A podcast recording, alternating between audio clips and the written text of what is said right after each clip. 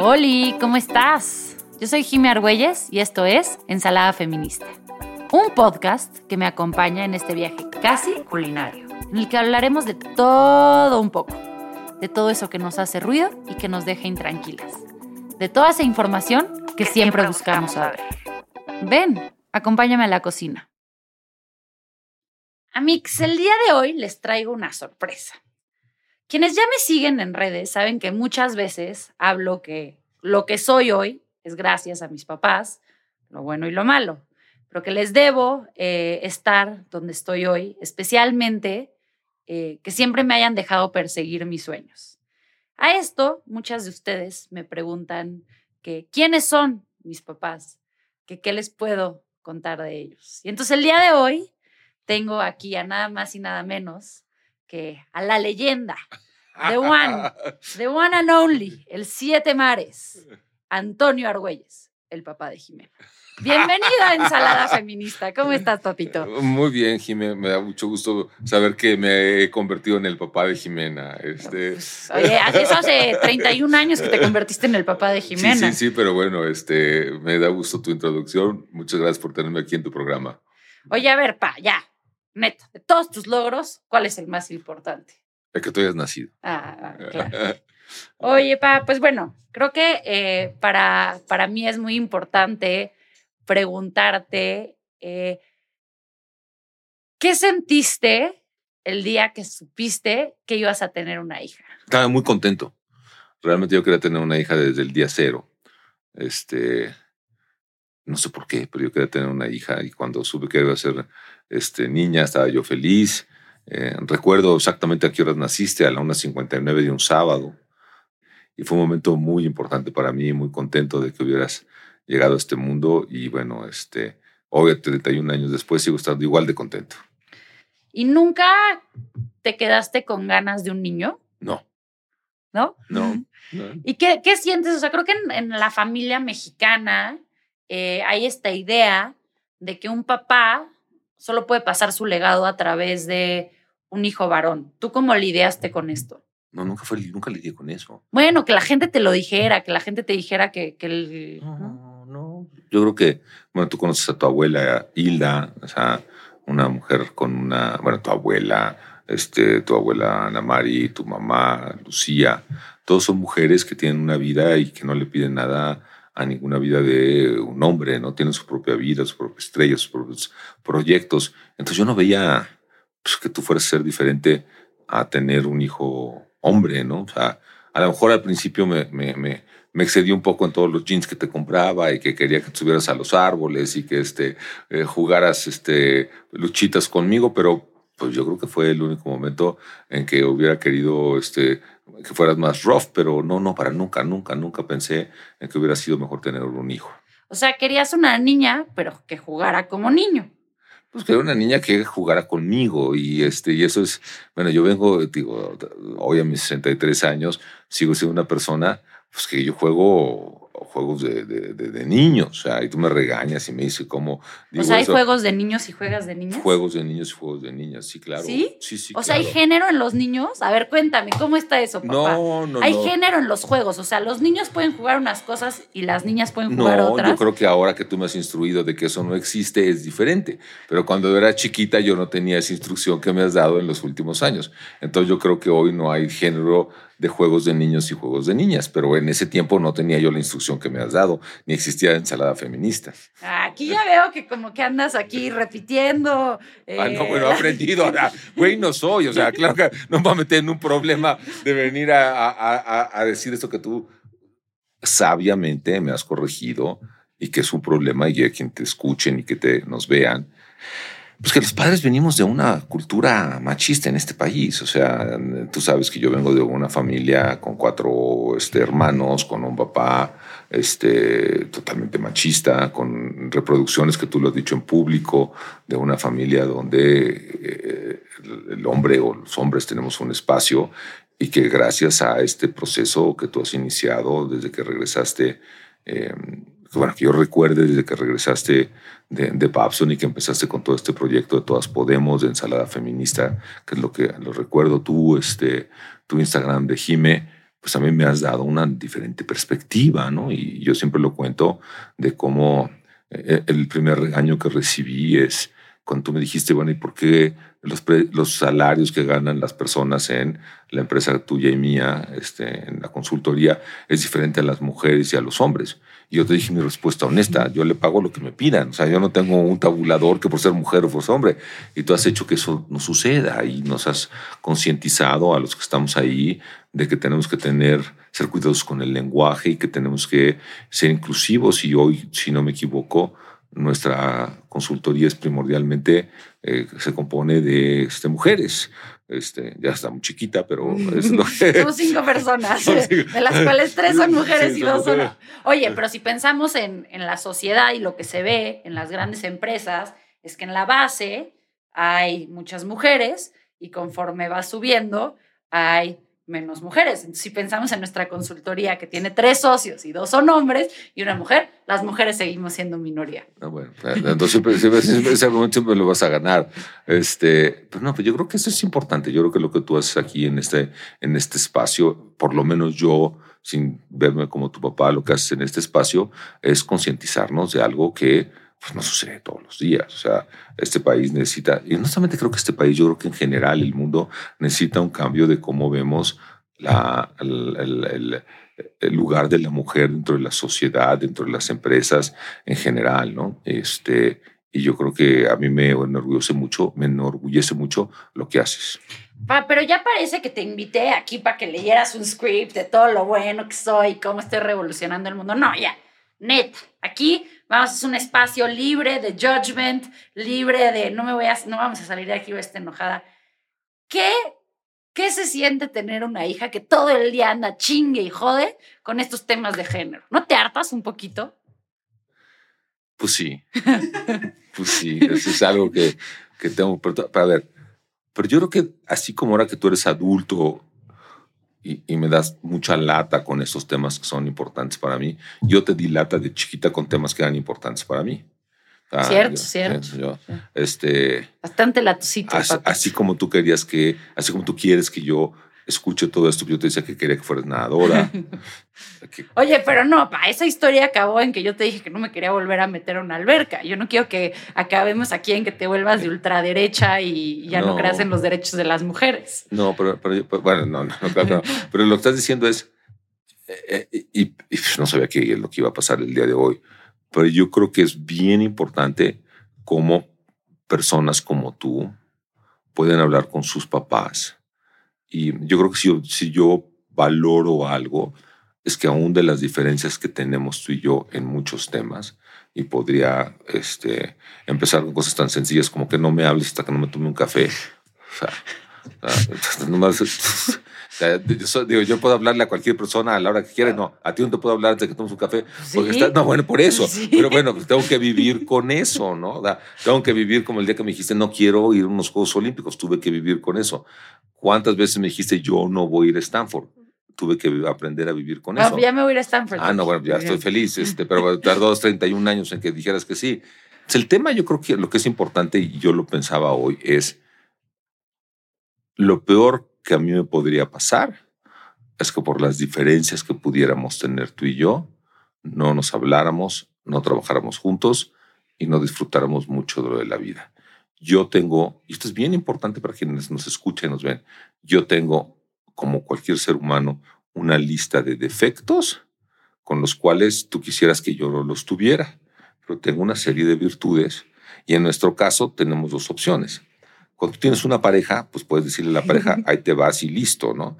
Pero está muy difícil y es muy triste que tú le digas a tu papá o a tu hija, no te voy a volver a hablar en la vida. Y, y rompimos. Entonces yo creo que lo que hemos logrado tú y yo es Tú tienes las diferencias que a mí no me gustan, yo tengo las diferencias que a ti no te gustan, pero tenemos muchos temas en los cuales estamos de acuerdo. Y yo creo que lo que es muy importante es que nunca llevamos las cosas a decir no quiero volverte a ver en la vida. Y eso es bien importante, porque tú imagínate que cada vez que nos viéramos, yo te reclamara todas las cosas que no has hecho por mí, o que no has hecho lo que yo quisiera, o tú me reclamaras todas las cosas que yo no he hecho de lo que tú quisieras. Y yo creo que eso ha sido parte del éxito que es muy importante es reconocer nuestras diferencias y esas Yo no te voy a cambiar, ni tú me vas a cambiar. Podemos matizarlo y podemos ser cuidadosos y yo trato de ser cuidadosa, tú tratas de pero esa no es nuestra vida. Nuestra vida está en donde tenemos las mismas opiniones y donde los dos nos movemos. Porque yo creo que aquí yo percibo, estoy de acuerdo, que tú nunca me has dicho, no estoy dispuesta a moverme en un camino que pueda hacer la diferencia. Ay, digo, hay temas, yo creo que son muy pocos temas los cuales dirías no me he movido. Y yo también, yo creo que eso es lo que es muy importante, tener la capacidad de decir yo me muevo a donde el otro necesita que esté y lo hago con respeto y lo hago considerando que una relación padre-hija en nuestro caso es más importante pues, que muchas cosas. ¿no?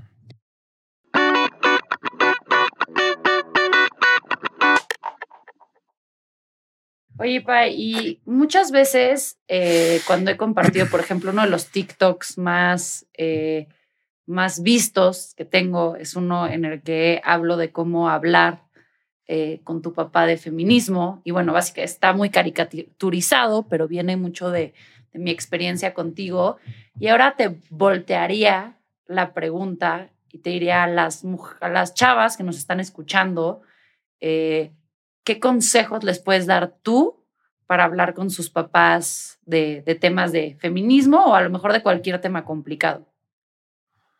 Que tengan confianza en ellos, que sean abiertas y les digan, quiero hablar contigo de este tema. Yo te puedo poner varios ejemplos, ¿no? O sea, el día que tú me dijiste, pues yo tengo un compañero y con ese compañero quiero estar. Recuerdo que tenías, no sé, 16, 17, 18 años y que para Fibino fue un tema de que, ah, ¿cómo es posible? Bueno, ser... Yo no me acuerdo de eso. Eso, no pasó. No, no, no, no. Siguiente eh, historia, dale next, fast forward. eso no pasó. No, pero bueno, a ver, déjame platicarte otra. Cuando tú me dices que no te quieres ir a estudiar Stanford la licenciatura, yo tenía todas las razones para decirte por qué sí, y tú me dices no. Y en ese momento yo podía tener dos opciones. Una, súper enojarme y decir, ¿por qué no vas a ir a hacer la licenciatura si eso es lo que yo siempre he querido en mi vida?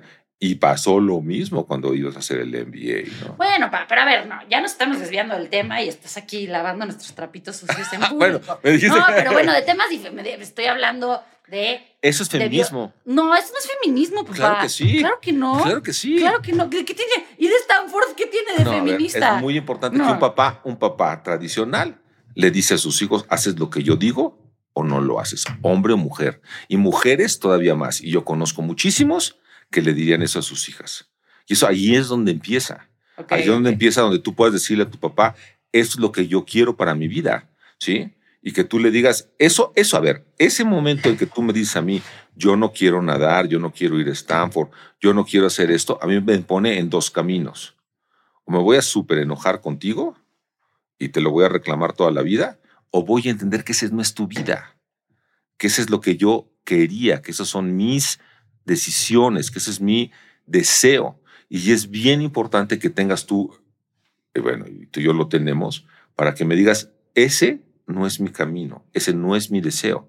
Y que tengas la libertad de decir ese y otros temas. A ver, digo, tú quieres hablar de feminismo, tú me dijiste yo quiero tener un programa y quiero tener un proyecto y es un proyecto empresarial alguien te diría, ¿y por qué vas a hablar de esto? O sea, ¿qué van a ya decir? Ya estamos, amigos. Bueno, ¿qué, estamos hoy? Dos años después, ensalada feminista. ¿Qué estamos haciendo? ¿no? ¿Y por qué tienes que decir? Y las cosas que dices, y las fotos que pones, y, cómo, cómo estás diciéndole a, las jóvenes, vamos a hacer una cosa diferente. Yo te podría decir, oye, a mí no me gusta, yo no quiero que te expongas, porque tienes que... No, lo importante es escucharte y saber que ese es tu deseo. Y lo que es relevante es cómo te apoyo a ti para cumplir tus deseos y no ser un obstáculo en lo que tú quieres ser. Y eso me va a llevar a una cosa que es bien importante que tus, tus, tus, eh, seguidoras y tus seguidores lo sepan. Si tienen hijos o hijas, lo más importante que les pueden dar es que sepan ser personas independientes. Y yo creo que eso, eh, de mi parte, es algo que te inculqué desde que tenías no sé cuántos años la primera vez que te dejé sola y no voy a decir dónde estábamos y qué sucedió, que todo el mundo me mataba, ¿sí?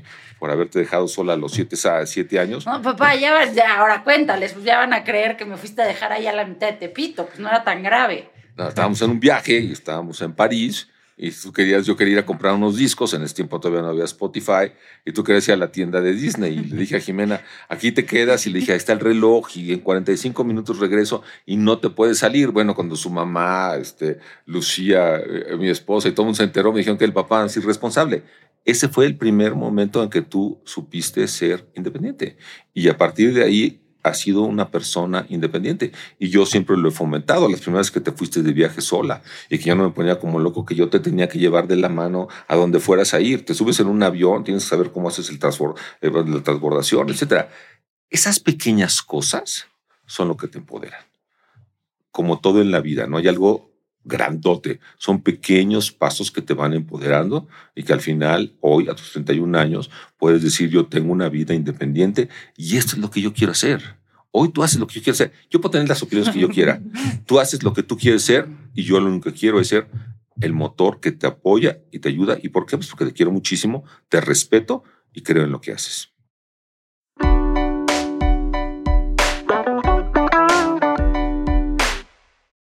Y bueno, ya para ir cerrando este, este capítulo, pero yo sé que podríamos seguir horas aquí hablando de, lo maravillosa que soy como, como hija y, la bendición que he sido en tu vida, pero eh, muchas eh, y muchos, pero sobre todo muchas de las que nos escuchan son mamás, mamás jóvenes, y, y tú como figura de cuidador, esta figura que, que, a ti y a mí nos gusta expresar, no tanto como papá, sino cuidador de alguien, Ah, hoy, en tu sexto piso, ¿qué te gustaría haber sabido en los 30, cuando fuiste papá?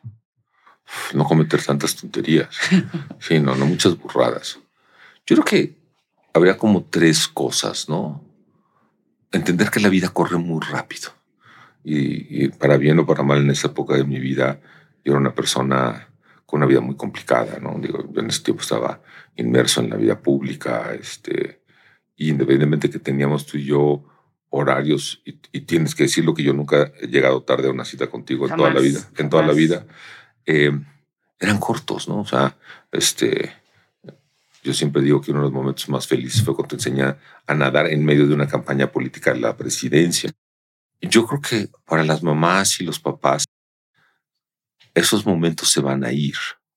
No se van a ir tus hijos, pero son momentos muy importantes en los que recuerdas cosas, ¿no? Y, y, te equivocas, ¿no? Yo me recuerdo el día que me dijiste, yo pensé que ir a llevarte a Disneyland de todos los veranos era lo más bonito del mundo, ¿no? Y el verano que te dije, no vamos a ir porque tengo que trabajar, me dijiste, te perdono todo lo que pase, pero llévame, no me llevo a llevar a Disneylandia, llévame a otro lugar. Y fue como fuimos a Chicago y fuimos a, bueno, ese es uno bien importante, ¿no? Dos, hay una parte de los papás que tienen que olvidarse de los abuelos, las abuelas y lo que dicen, ¿no? Y mi mejor ejemplo es que sin saber yo, a los cuantos años aprendiste a comer sushi, ¿no? este, y eso te da una gran libertad cuando no le iba a preguntar qué le iba, a... ¿A los cuántos años, Amix? Es antes de los dos años. Y aquí explicamos mi obsesión con el sushi. Este, y yo nunca me pregunté y le preguntar a nadie más. Y yo creo que los papás a veces hoy en día una lista de quién le pregunta, ¿no? Desde el pediatra, el coach de sueño, el coach de comida, el coach de... Es una, o sea, hoy lo que yo veo hoy en día es que están, hay mucha información y quieres ver toda la información y eso te obsesiona, ¿no? Y tres, lleven a sus hijos a nadar y que sea una, una actividad, no los lleven y los suelten, búsquense una escuela donde ustedes como mamá, como papá, como su abuela, su abuelo, los lleve y los aprenda a dar. Ese es un proceso de ir de mucho contacto físico, de mucha emoción, de cómo vas viendo cómo se va evolucionando. Y eso serían mis tres recomendaciones. Y bueno, la pregunta obligada para terminar, ¿te consideras un hombre feminista? A raíz de que tú me has hecho feminista, sí.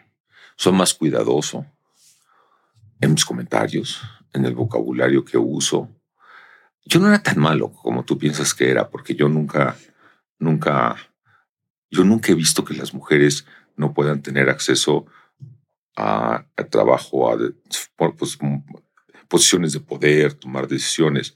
Yo creo que era más bien cómo crecí, ¿no? O sea, en, un ambiente de México, aún en Estados Unidos, este, en, la universidad, en, el propio este, prepa. Em, pero tú me has hecho reflexionar en muchas de las eh, actitudes que yo podía tener como hombre, ¿no? No lo que hago yo en el día a día y cómo veo las cosas, pero tú has sido un gran em, promotor dentro de mí de cómo ver y cómo actuar en forma diferente. Me encanta. Y pues bueno, con esto terminamos la entrevista del día de hoy. Para todas las personas que nos escuchan, que ya saben un poco que eres este loquito, que le gusta darle la vuelta nadando a las cosas, que le gusta cruzar canales y que pronto eh, se vienen más, más retos, más cosas, eh, ¿dónde pueden seguir tus aventuras? Uno, no soy loquito. Un poquito. No. Un poquito. No, me, encanta. no, no, no. Es como yo diría, yo decía que tus proyectos son de loquitas, ¿no? No, yo no soy loquita. Estoy loquísima. ah, bueno. O sea, papá, ah, bueno. cambiar el mundo hay que ser un demente. Ah, bueno. Degenerado. Bueno, bueno. Yo, yo a mí me gusta mucho nadar, este, y para que, como tú dices, a quien nos sigue o que te sigue, este, eh, pues voy a tratar de darle dos vueltas a Manhattan nadando. Para cuando esto salga a Mix, ya tendremos el, el resultado de esto. Entonces, esto va a ser en agosto. Les damos el update. Eh, va a ser en agosto 10 y me pueden seguir en eh, mi, Instagram es Argüelles 7 Maris. Ahí me pueden seguir, es lo, el mejor lugar. Pueden escuchar mis podcasts, este, pueden ver mis fotos, mis videos, este, y, y ¿Tu libro? Mi libro, Travesía Interminable, se lo pueden comprar en Amazon y cada vez que lo compren nos ayudan a una reorganización de la sociedad civil que tenemos donde enseñamos a niños y a niñas de escuelas públicas a nadar, que se llama Abrazada, Abrazada. Eh, pues ahí, ahí nos encuentran este, y ojalá, y así como la gente es loca por, como tú de cambiar el mundo, la gente sea loca en activarse físicamente. Excelente, eh. papi. Pues es un placer tenerte aquí en Ensalada Feminista. Muchas gracias por ser parte de la receta del día de hoy. Sin duda, me quedo con muchos ingredientes y sabores que suman a mi recetario personal. suman a mi recetario. Espero que tú también y sobre todo que hayas disfrutado este episodio que preparamos especialmente para ti. Nos vemos la próxima semana con más ideas que deconstruir y más ensaladas, que, ensaladas que crear. Recuerda que puedes disfrutar nuestra ensalada en Spotify, Apple Podcast y en nuestro canal de YouTube, donde además podrás vernos a todo color. No olvides suscribirte a nuestro canal, así jamás te perderás de un nuevo episodio. Y recuerda que siempre puedes apoyarnos con un pequeño comentario. Ensalada Feminista es un podcast de The Podcast Inc. Dirección por Estefanía Rosas. Producción y edición de audio por Alex Nova. Guiones a cargo de Scarlett Linderos y producción y edición de video por Cómplice. Yo soy Jimmy Argüelles y nos vemos la próxima semana.